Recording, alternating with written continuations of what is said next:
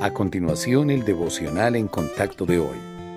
La lectura bíblica de hoy comienza en el versículo 26 de Efesios capítulo 4. Airaos, pero no pequéis. No se ponga el sol sobre vuestro enojo, ni deis lugar al diablo. El que hurtaba, no hurte más, sino trabaje, haciendo con sus manos lo que es bueno, para que tenga que compartir con el que padece necesidad. Ninguna palabra corrompida salga de vuestra boca, sino la que sea buena para la necesaria edificación, a fin de dar gracia a los oyentes. Y no contristéis al Espíritu Santo de Dios, con el cual fuisteis sellados para el día de la redención.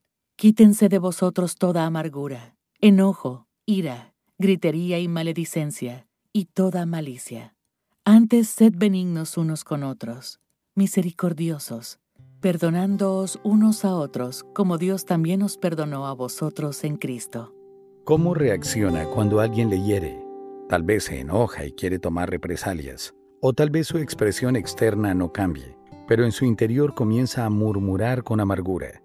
Aunque estas reacciones nos parecen comprensibles y del todo naturales, no es como Dios nos dice que reaccionemos.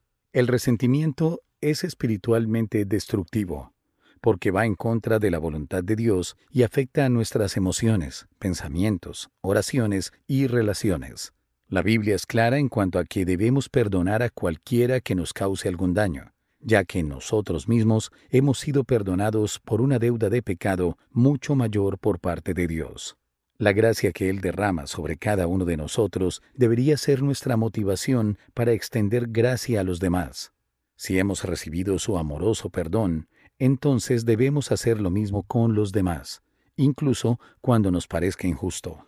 El perdón implica un cambio total de actitud y de acción, por medio del cual renunciamos al resentimiento hacia alguien y al deseo de venganza. Con nuestras propias fuerzas esto es imposible. Pero si en vez de estar pensando una y otra vez en nuestras heridas, le pedimos al Señor que nos cambie y nos llene de su Espíritu, Él dará inicio al proceso de transformar nuestro corazón.